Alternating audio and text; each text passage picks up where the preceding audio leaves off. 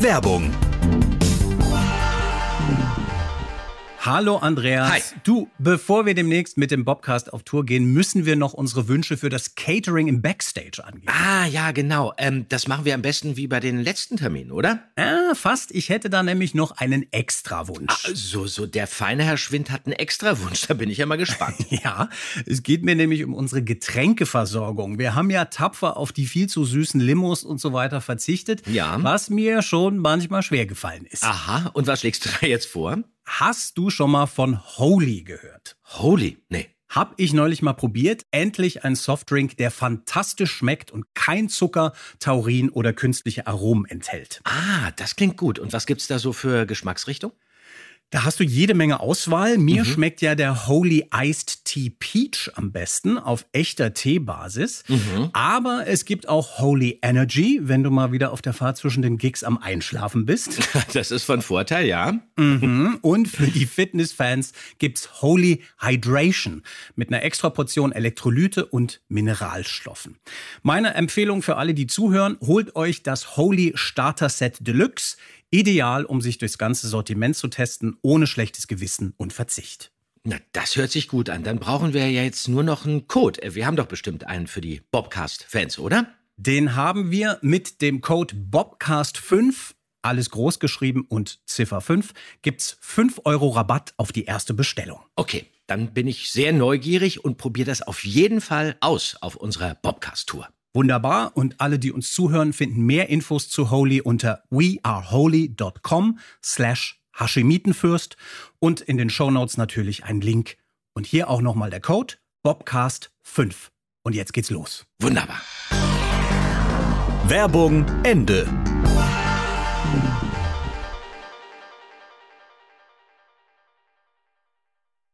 Die drei Fragezeichen.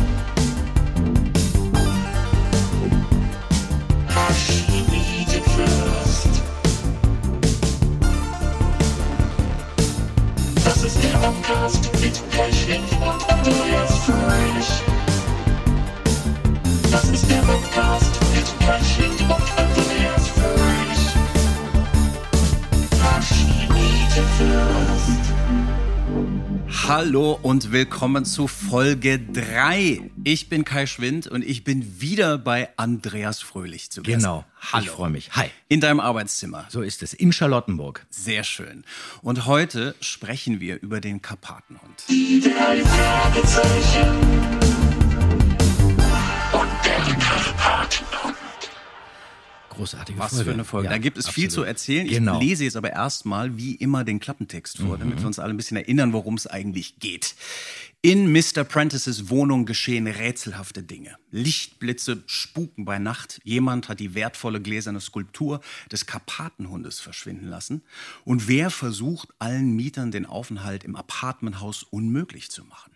Die wenigen Spuren weisen die drei Fragezeichen in verschiedene Richtungen. Eine harte Nuss für unsere Freunde. Gut zusammengefasst, Kollege. Ja, genau. Wir sollten vielleicht wirklich mal aufs Deckblatt Genau. gucken. Wir haben ja nämlich hier die Originalskripte, die Originalregie-Skripte mit ja. ganz vielen Notizen. Das ist richtig vollgeschrieben hier, sehe ich.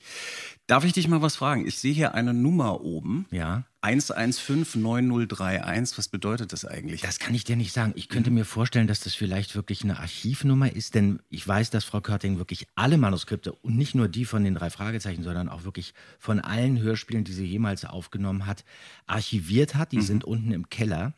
Und ich denke mal, das wird irgendeine Archivnummer sein. Was mir aufgefallen ist, was ich ganz interessant finde, also hier steht auch die komplette Besetzungsliste, also nach jedem Namen steht dann auch, wer den dann sprechen soll, die Figur. Und da steht bei Niedland, Ja. da wissen wir ja, das ist eigentlich Gerlach Fiedler. Hier steht aber Jupp van der Meisier. Okay. Und jetzt habe ich Frau Körting im Zuge der Vorbereitung mal gefragt, wer ist Jupp van der Meisier? Den wollten sie vorher haben und dann meinte sie, Jupp van der Meisier, sie konnte sich überhaupt nicht dran erinnern. Dann habe ich ein bisschen recherchiert, konnte aber auch nichts rausfinden. Vielleicht können uns ja die Hörer helfen, vielleicht sollten wir auch eine Telefonlawine starten. Vielleicht äh, passiert da was. Genau, vielleicht meldet sich auch Jupp von der Meister selbst. Das kann sein, natürlich. wenn er das hört. Gut, fischen wir ein bisschen im Trüben. Ansonsten ist ja aber unser Projekt hier im Hashemiten Fürst Podcast. Woran können wir uns alle noch erinnern? Und wir Ich werden sehr in viel, erster du Linie. in erster Linie, genau. Und da werden wir sehr viel Infos noch finden. Ich würde jetzt aber ganz gern am Anfang erstmal. Wenn ich keinen Haschemitenfürst im Gehirn habe.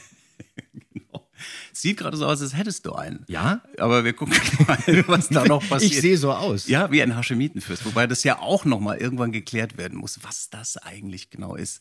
Aber das heben wir uns nochmal auf. Okay. Das machen wir nochmal. Ich würde jetzt ganz gern nämlich mal über das Cover reden. Das, Denn ist ja beim Karpatenhund großartig. fantastisch. Ja, Das roter Hintergrund, blauer Karpatenhund. Warum blau? Ja, warum blau? Interessant. Das ist so ein Kontrastfarbenansatz. Ja? Ich ja glaube, oft- ich habe mal gelesen, soweit ich mich erinnern kann, dass es da Schwierigkeiten gab. Ich glaube, das war eigentlich ein Fehldruck. Sie hatte Mhm. das angeboten, aber die Farben sollten eigentlich anders sein. Denn ich denke, dass im Original der Hund grün war, Hm, okay. in der amerikanischen Ausgabe. Ja. Auch das wieder ein Rätsel. Sie müssen wir natürlich jetzt auch mal erwähnen, wer das eigentlich ist. Natürlich. Aigar Rasch, die geniale Illustratorin Mhm. der drei Fragezeichen Hörspiele und Bücher. Ganz interessant, ich habe mal ein bisschen geguckt über ihre Geschichte. Sie ist ja, hat als freie Mitarbeiterin beim Kosmos Verlag angefangen, Mhm. als Illustratorin. Und die Legende sagt, dass sie da, als sie eigentlich eine andere Zeichnung abgeben sollte, ins Büro kam und sah die Originalausgaben, damals im Kosmos Verlag von Gespensterschloss und Flüsternde Mumie rumliegen Ja. Und fragte ja, wie verkaufen die sich denn eigentlich? Und es war so, naja, es geht und nicht ganz so. Und dann hat sie gesagt, ich hätte eine Idee für einen anderen Ansatz an die Cover, wie man vielleicht diese Cover anders gestalten kann. Und hat dann diesen Vorschlag gemacht und diesen eigentümlichen Stil entwickelt. Ne? Diese schwarze Rahmen und dann diesen Ansatz. Die Cover waren natürlich eben wirklich auch der Eyecatcher. Absolut. Das war ja auch wirklich was ganz Neues. Ja. Schwarzer Hintergrund, dann diese tollen Zeichnungen von ihr. Genau. Und es hat ja fast so ein Pop-Art. Ich finde, es erinnert Ja. mich immer ein bisschen Ja. Andy, Andy Warhol, Warhol, Pop-Art. genau. Ja. Und dieser Kniff natürlich, der auch interessant ist, dass die Protagonisten nicht vorkommen. Mhm. Ne? Die drei Fragezeichen als Figuren tauchen ja eigentlich nie auf in den Covern, sondern es sind die Themen, um die es dann geht oder so. Und hinten abstrakte. waren ja. auf den Platten auch nie die Fotos der Sprecher drauf. Das war Ja. ja. Jahre vorher der Fall gewesen. Bei diesen ganzen alten Europaschallplatten konnte man dann immer sich die Sprecher angucken, wenn man sie hörte. Ja. Das gab es ja bei den drei Fragezeichen nicht. Nee, richtig. 89 Cover hat sie gemacht für die drei Fragezeichen. Und letztes Jahr gab es ja auch eine Wanderausstellung mit ihren Werken durch ganz Deutschland. Die habe ich leider nicht gesehen. Hast du die äh, Nein, gesehen? aber es gibt einen sehr interessanten Bildband. Mhm. Den habe ich. Das ist ganz toll. Ich habe sie ja auch mal kennengelernt. Ich war bei ihr zu Hause. okay. Wir waren alle bei ihr zu Hause. Ich denke mal, es muss so 1984 gewesen sein.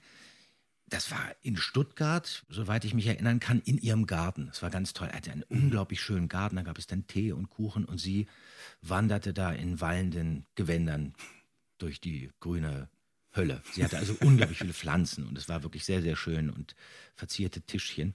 Aber ich kann mich jetzt nicht dran erinnern, über was wir uns unterhalten haben. Wir haben Mhm. Uns die Hand geschüttelt und dann waren wir wieder weg. Schön. Aber die Motive, die tragen natürlich wirklich auch zur Gesamtatmosphäre bei. Und das ist was, was ich zum Beispiel dann vermisse, wenn ich das jetzt streame oder so. Aber ich habe Mhm. gemerkt, dass ich tatsächlich, wenn ich die alten Folgen höre, gerne die Kassette in der Hand habe. Ja. Oder auch bei manchen Platten und einfach auf das Cover starre quasi, während man es anhört. Ja, Ja. Mhm. wie würden die Cover jetzt aussehen?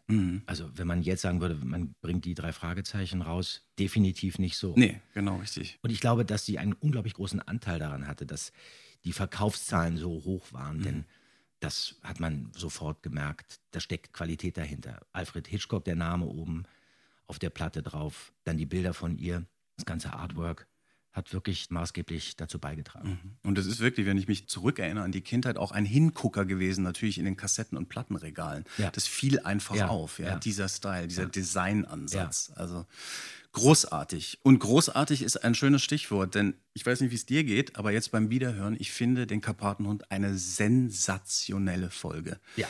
Das macht unglaublich Spaß. Die hat ein Tempo. Ja. Es hat eine unheimliche Aktion. Es geht von einer Sache zur nächsten. Du kannst quasi kaum richtig durchatmen.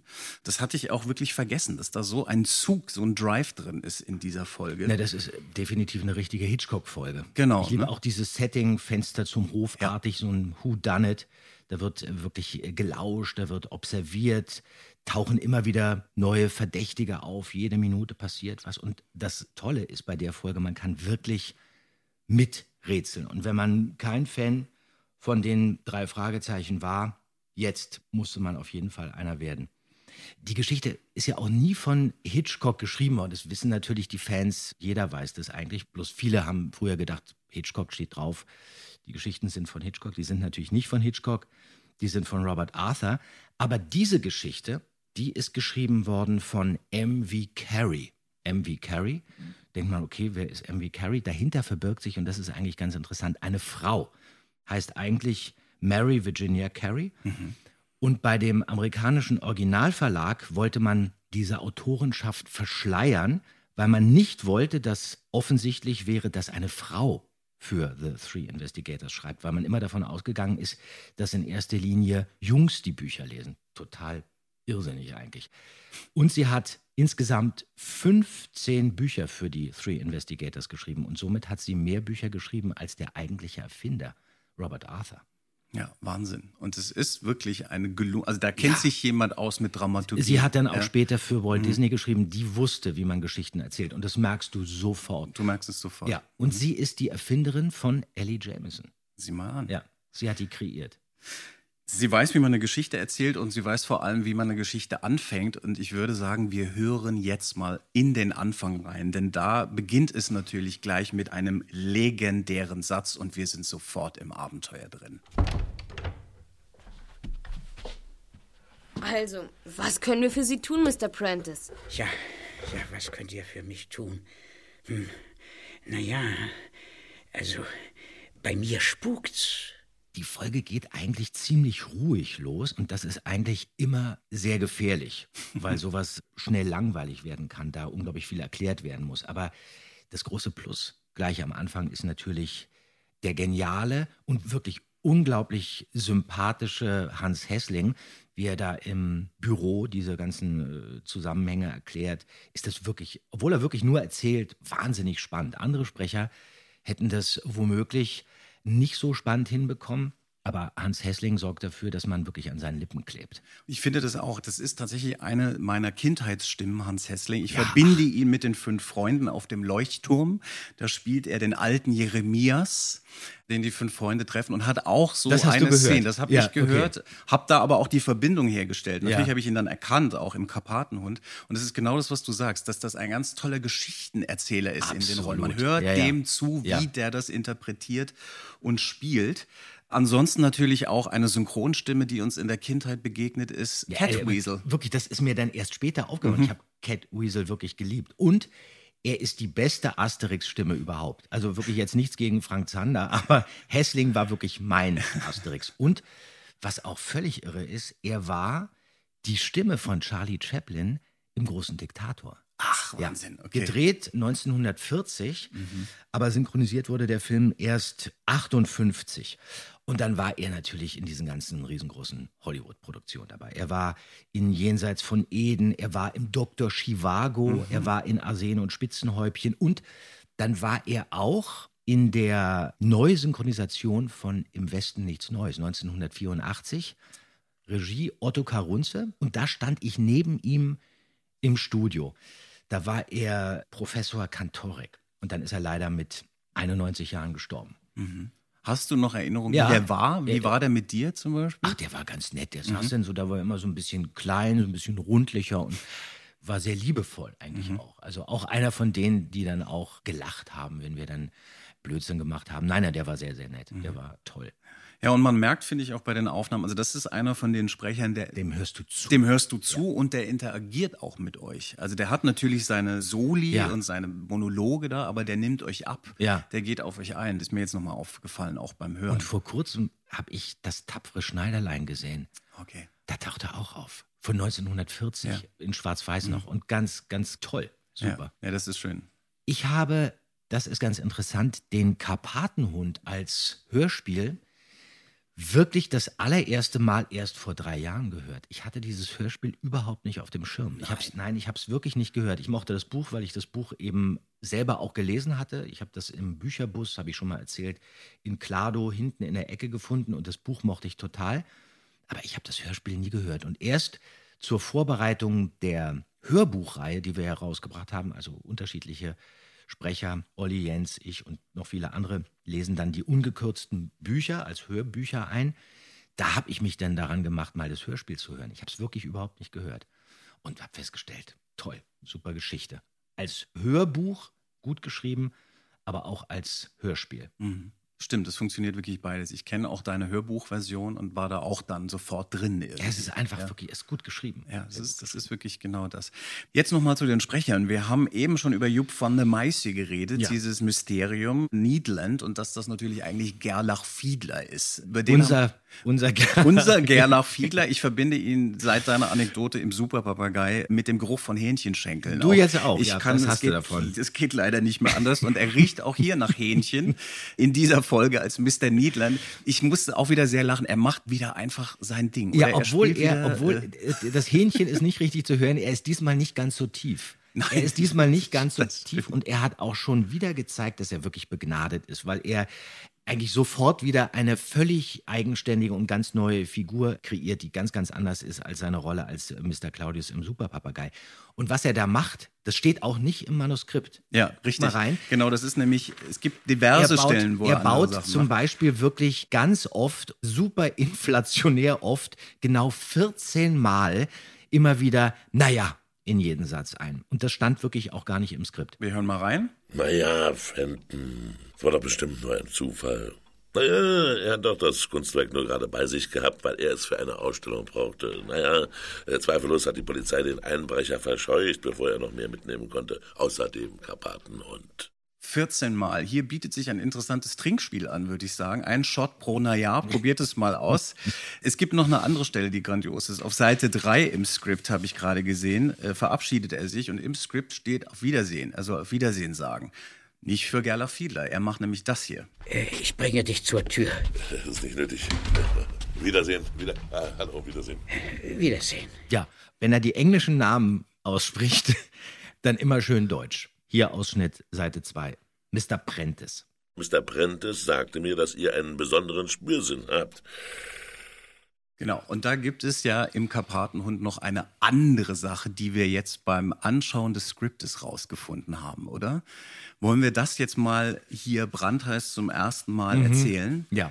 Mrs. Boogle, Ja, also das mal? kann man wirklich sehen. Hier im Skript stand wirklich Boggle, ja. Aber Hans Hessling hat aus Boggle Bugel gemacht. Das klingt ja auch viel besser, finde ich.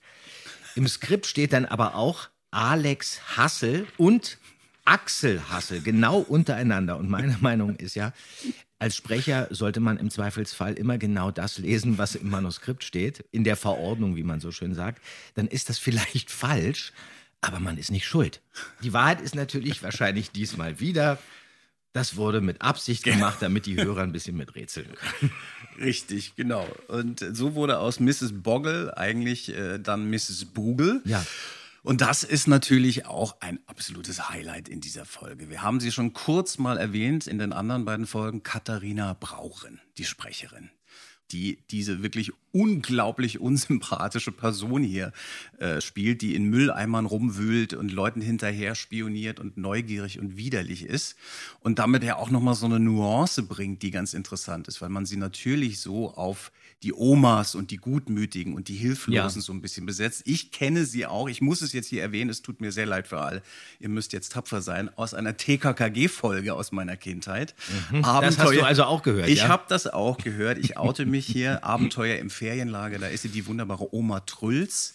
Und auch da konnte man dann so eine Querverbindung Wie klingt herstellen. sie da? Da klingt sie viel so verletzlicher und hilfloser und überhaupt nicht so biestig und gemein, wie Mhm. die ja auch klingen kann. Und das macht sie ja hier sehr, finde ich. Miss Chalmers war nämlich die Einzige, die trotz der Kälte noch täglich badete. Und jetzt habe ich doch endlich Zeit, das Becken zu reinigen. Eine gründliche Reinigung ist auch schon längst fällig. Wirklich, Mrs. Bugel, Sie haben nicht eine Spur von Mitgefühl. Ach was, die Arbeit muss gemacht werden. Hast du denn direkte Erinnerungen an sie im Studio? Also, ich mochte sie unglaublich gerne, aber ich hatte vor ihr auch immer so ein bisschen Respekt, muss ich sagen. Sie wirkte nämlich oft ein wenig streng uns Kindern gegenüber und hat dann immer, wenn wir zu laut wurden oder zu viel Blödsinn gemacht haben, ihre rechte Augenbraue hochgezogen. Sie war aber sehr lieb. Sie war geduldig und hat das auch alles immer mit sich machen lassen. Sie war verheiratet übrigens mit einer anderen sehr berühmten Stimme, und zwar mit, den habe ich sehr verehrt, Konrad Meyerhoff. Konrad Meyerhoff war der Schlosskastellan bei Huibu in der ersten Folge und dann natürlich Old Webble bei Old Schuerhand. In den Stamm einer Fichte eingeklemmt. Wenn ich das höre, habe ich immer noch Tränen in den Augen. Eine wirklich großartige Schauspielerin mit einer unverwechselbaren Stimme. Und insgesamt war sie siebenmal bei den äh, drei Fragezeichen dabei und ihr letzter Einsatz war bei Stimmen aus dem Nichts. Stimmen aus dem Nichts, für mich ja eine legendäre Folge, habe ja einen interessanten Einsatz da mit äh, Judy Winter. Genau. Und aus dieser Folge Stimmen aus dem Nichts stammt ja auch dieser legendäre Satz von ihr. Bei diesem Fall gab es nicht so viel zu lachen. Scheiße, ich verliere mein Gebiss. Scheiße, ich verliere mein Gebiss, weil ihr während der Aufnahme wirklich die Zähne rausgefallen sind. Kannst du dich daran noch erinnern? Sie hat gesprochen, dann fielen ihr die Zähne raus und eigentlich dachte man, okay, das lassen wir weg. Das schneiden wir natürlich raus, obwohl sie auch selber dabei gelacht hat. André Minninger hat sich dann entschieden, diesen Satz zu benutzen, um daraus den folgenden Abschlusslacher einzuleiten. Deswegen ist der Satz drin geblieben. Okay, genau. Und die meisten kennen sie natürlich als Übermutter in Loriots Ödipus, Ja, ach, äh, wo sie einfach Ja. auch grandios war. Und ich weiß, dass ich da auch die Verbindung hergestellt habe. Ich dachte, das ist doch die aus den Hörspielen, Ja, als ich das im Kino gesehen Ja. hatte damals. Und so. Das ist ja generell auch interessant, wenn man sich überlegt, was für Sprecher Frau Körting da alle rekrutiert hat, ne? wo die die alle hergenommen wohl hat. Ist die viel ins Theater gegangen? Wie meinst du, funktionierte das? Sie ist viel ins Theater gegangen und sie war auch immer auf der Suche nach guten Stimmen. Also Hans Petsch zum Beispiel, das weiß ich, der wurde von ihrem Mann, ich glaube, bei einer Lesung entdeckt, also von Andreas Beuermann oder im Theater. Der wurde da angesprochen, ob er nicht Lust hätte, Märchen einzulesen. Und diese allerersten Aufnahmen mit Hans Petsch, also Grimms Märchen, diese gelbe Platte, Ja. 65, 64, 65 war, das glaube ich, die wurde in der Garage von Andreas Beuermann aufgenommen. Aber eigentlich hat sie immer die Schauspieler bekommen, die sie haben wollte. Sie war sehr hartnäckig, sehr liebenswürdig dabei. Die einzigen Sprecher, die sie nicht bekommen hat oder Schauspieler, die sie nicht bekommen hat, das waren Hardy Krüger und Gerd Fröbe. Hardy Krüger hatte keine Zeit, der war damals, glaube ich, mit dieser Sendung Weltenbummler beschäftigt und unterwegs. Und Gerd Fröbe hat sie wirklich lange bekniet, war sogar in seiner Wohnung, der wohnte ähm, am Dammtor. Das ist wirklich Luftlinie, sind das, was weiß ich, 1000 Meter bis zum Studio, obwohl das damals in der Roten Baumchaussee ja nicht aufgenommen wurde. Man hätte jetzt über die Alster fahren müssen, aber es war nicht besonders weit weg von dem ersten Studio.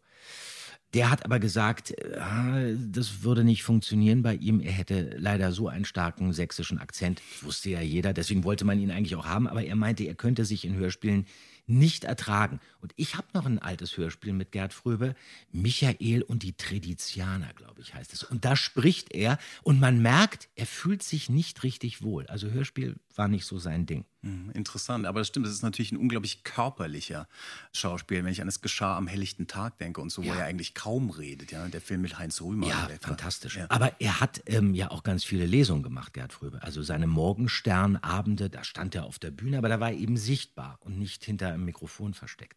Aber Frau Körting hat äh, natürlich auch aus diesem ganzen Pool geschöpft, den auch schon Konrad Halver damals vorher aufgemacht hatte. Also diese Sprecher Heike Kinzel, Hermann Köhn, äh, Klaus Wilke, Hans Klarin und so weiter. Und Michael Pölchau. Und Michael Pölcher, den habe ich unglaublich bewundert. Das war mein Old Shatterhand, der dann plötzlich im Tatort Zirkus vor mir saß im Studio bei Frau Körting. Und dessen Stimme hatte sich total verändert und ich habe den überhaupt nicht erkannt. Frau Körting war auch immer offen für neue Besetzungsvorschläge. Das führte zum Beispiel dazu, dass ich irgendwann mal einen Schauspieler empfohlen hatte, den ich wahnsinnig toll fand. Ich weiß gar nicht, wer das war, was Franz Seidenschwan oder sowas. Auf jeden Fall rief sie dann bei der Agentur von diesem Schauspieler an, weil ich den empfohlen hatte. Und der freute sich wirklich, war wahnsinnig glücklich, dass man ihn anrief. Und Hörspiel würde er toll finden, würde er lieben. Und am Tag, als die Aufnahmen dann mit dem Schauspieler stattfinden sollten, rief der aber leider vom Flughafen an und meinte, das Flugzeug hätte Verspätung. Und dabei fiel Frau Körting auf, dass der überhaupt nicht Hochdeutsch sprach, sondern mit einem ganz starken bayerischen Akzent. Ob er denn auch ohne Akzent sprechen könnte, wollte Frau Körting wissen. Nein, sagte der. Das wäre übrigens auch der Grund gewesen, warum man ihn immer synchronisiert hätte.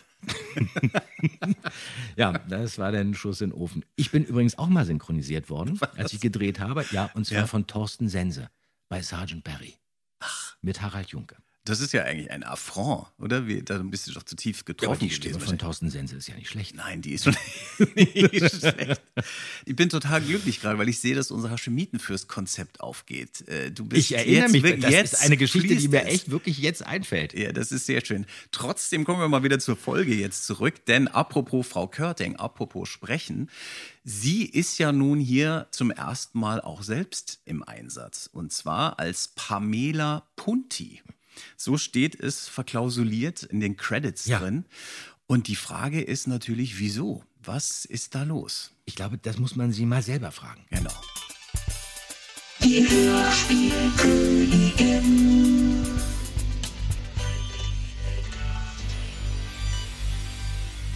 Also einmal liebe ich Stabreim. Also das finde ich toll. Oder immer alles mit dem Doppelraum. Es kam ein bisschen so, weißt du, damals war ja noch die große Schallplatte. Dann waren ja auch die Bilderchen unten und dann kam der Name und es wurde ja auch von den Kindern noch gründlich gelesen. Und jetzt stell dir mal vor, wenn da steht, Buch Hagedine Körting, Musik Andreas Beuermann, Schnitt Hagedine Körting, Geräusche Hagedine Körting, das Andreas Beuermann, das Andreas Beuermann. Und da hatten wir dann also einen Mitarbeiterstamm von ungefähr acht Leuten.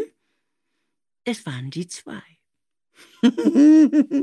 Oder, also, wenn ich Bücher schreibe, habe ich wieder noch einen anderen Namen. Dann nehme ich allerdings Petra Droste.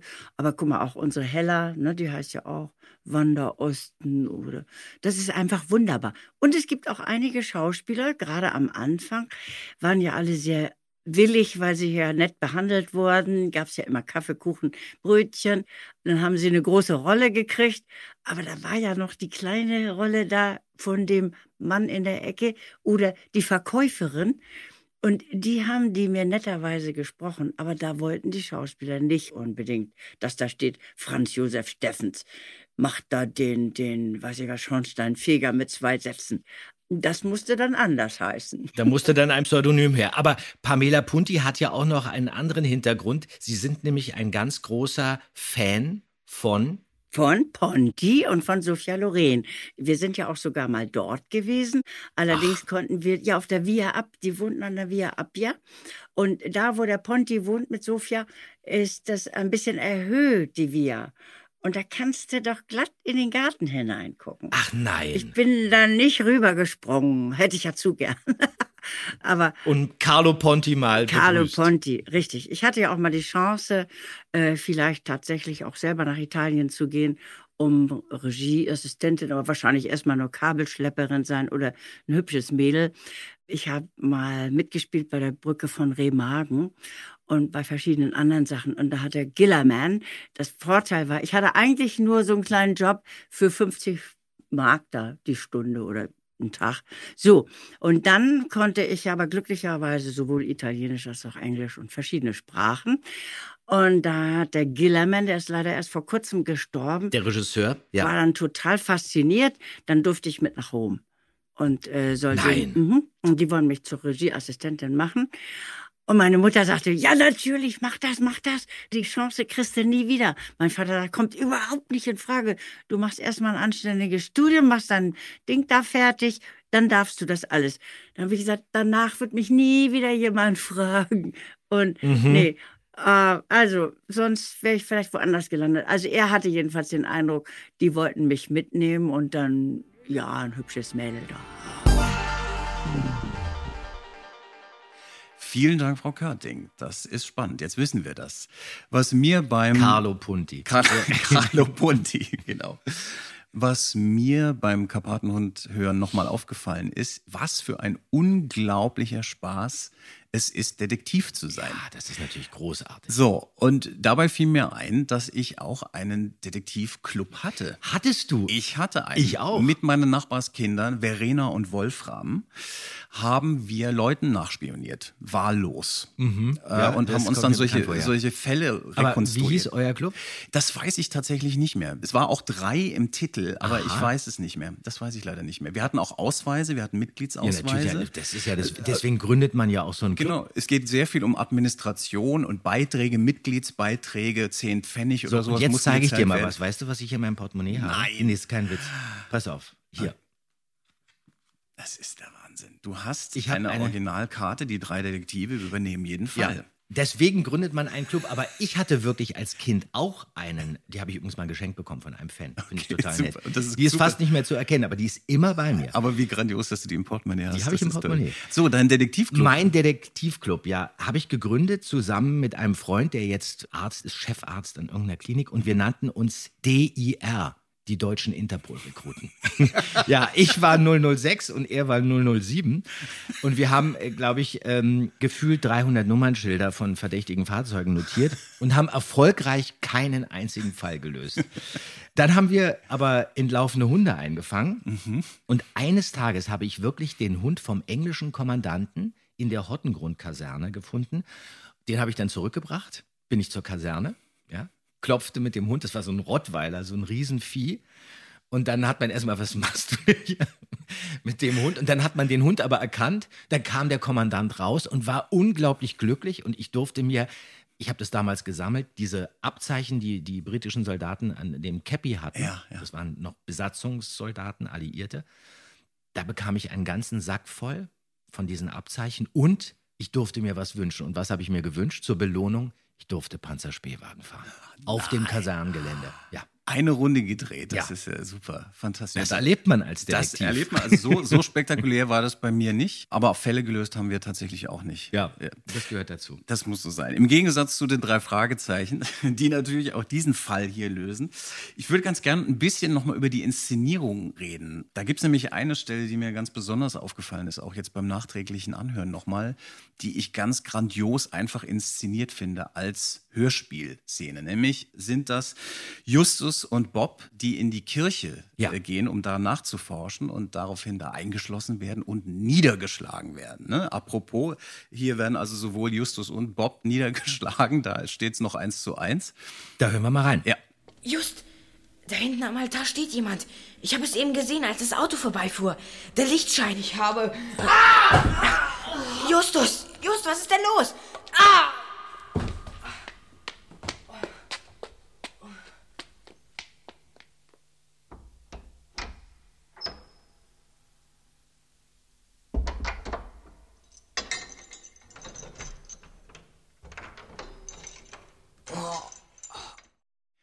Was ich hier so toll finde, ist, dass man hier wirklich nur Hörspiel und akustisch inszeniert. Also da ist eine Stille in dieser Szene, Ja. die ja auch sehr lang ist, was man kaum noch eigentlich macht. Es Kein Musikeinsatz. Kein Musikeinsatz. Ne? Es ist alles über die Geräusche erklärt.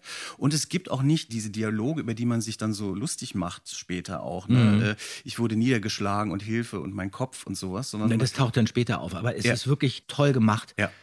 Ist auch kein One-Take gewesen. Okay. Ich mal. Das haben wir wirklich mehrere Male gemacht. Das haben wir geübt. Dann sind wir vom Platz aufgestanden. Das hört man auch. Wir haben uns vor dem Mikrofon bewegt, sind rumgelaufen, haben wir nach dem Lichtschalter gesucht, haben wir uns umgeguckt.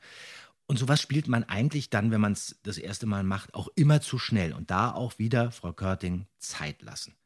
Und dann sind wir mit Sicherheit auch, als wir dann niedergeschlagen wurden, ja, auf den Boden gefallen und lagen dann da. Und sobald ich mich irgendwo hinschmeißen konnte, habe ich das natürlich auch gemacht. Das war natürlich immer ein großer, großer Spaß. Aber auch gerade durch die Tatsache, dass man auf die Musik komplett verzichtet hat und zum Schluss noch diese Schritte kommen, wird das richtig unheimlich. Genau. Das finde ich auch generell ein ganz starkes Wirkungsmittel, was man oft so unterschätzt, einfach Musik wegzulassen und es atmen zu lassen, Aber was das da kennen wir ja von den ganzen Filmen. Je mehr Ja, Musik genau. ist, desto bescheuerter ist der Total. Film, weil man durch die Musik, die man einspielt, verschleiern möchte, dass die Handlung unglaublich Ja, und du manipulierst. Ne? Du ist, lässt ja. gar keine Ja. Räume zu, wie man es interpretieren kann vielleicht, sondern es wird so zugekleistert. Und ja. No Country for Old Men, keine Musik. Wahnsinn. Und der Film ist so spannend, dass du es gar nicht aushalten Genau, kannst. Wahnsinn. Und das passiert hier in dieser Szene auch. Das ist grandios. Und interessant, was du erzählt hast, zum Beispiel in der ersten Folge im Superpapagei, wo du auch noch gar nicht dir das vorstellen konntest, eigentlich, wie man richtig spielen kann mit so einem Text, dass man dann so körperlich auch wird dann, ja. Und das habt ihr dann. Das haben wir hier gemacht. Das hat sich ja gemacht. auch angeboten. Ja. Wirklich gucken und Ja. die Körperlichkeit. Und du kannst dich dann ja auch ein bisschen von dem Mikrofon wegbewegen, um dann wirklich auch Räume zu spielen. Obwohl dieser Aufnahmeraum auch schon in der Agnesstraße 16 sehr, sehr klein war. Dann auch schnell gehört, wenn man sich also bei Szenen, die außen spielten, von dem Mikrofon wegbewegt hat, hast du sofort gehört, das ist eigentlich ein Raum. Deswegen mussten wir bei den Außenszenen eigentlich immer nah am Mikrofon bleiben. Ja, genau. Neben dem Spiel, was irgendwie viel lebendiger auch wird, gibt es natürlich auch wieder jede Menge Geräusche. Es gibt ein paar Klassiker Europageräusche, die wieder zum Einsatz kommen. Aber ich möchte in jedem Ja. Fall bitte über dieses Geräusch hier sprechen. Den Feuerlöscher. Schnell! Gut so! Auf die Flammen, ja! Nicht nach oben, nach unten! So! Gut! Mr. Murphy! Er liegt da drin auf dem Fußboden. Ich sehe ihn. Komm, hilf mir! Wir holen ihn heraus! Ja, ich komme. Halt dir den Mund zu! Nicht den Rauch einatmen! Aber das ist eine Espressomaschine. Nein, lieber das ist Andreas. meiner, nein, meiner Meinung nach ist das Rasierschaum. Also das ist wirklich, und dann ist es auch noch so vordergründig, Ja. das hat ja überhaupt keinen Raum. Nee, Ja. Und ich höre ja die alten Kassettenfassungen, das wollte ich dich jetzt mal fragen. Ist es vielleicht anders abgemischt in der neuen? Aber nee, es Ich ist keine genau. Also ich bin der Meinung, das ist ein Rasierschaum und der Hydrant erinnert mich eher an eine Munddusche. Aber ich finde es total charmant. Was auch nicht ganz stimmt, meiner Meinung nach, ist, das spielt doch im Winter. Oder? Ja, Es spielt im Winter, natürlich. Und dann hört man plötzlich Frühlingsvögel zwitschern. Okay. Winter ist natürlich für Hintergrund schwieriger. Da muss man dann eher so ein atmosphärisches Stadtrauschen anlegen Gut, und gibt es da irgendwelche Keulgraben, aber es hört sich wirklich nicht nach Keulgraben an. Es hört sich wirklich nach Krokussen und Ja, das stimmt. Nachtigallen. Wobei natürlich der Winter in Kalifornien auch immer noch mal ein bisschen Natürlich, anders ist. deswegen. sind Okay, ja gut, das ist richtig. Aber ich liebe die Munddusche und den Rasierschaum. Ja, genau, das Oder ist, die Espresso-Maschine. Das ist sehr schön. Und was ich auch liebe in diesem Stück sind wieder die Orchester. Äh, Schon Stücke. wieder Betty George. Genau, richtig grandiose Stücke. So wie zum Beispiel auch das hier. Und mit dem verabschieden wir uns jetzt, würde ich sagen. Es war wieder sehr schön. Es war wunderbar und ich freue mich auf die nächste Folge. Dann wird es die schwarze Katze. Ja, macht's gut. Bis dann. Ciao.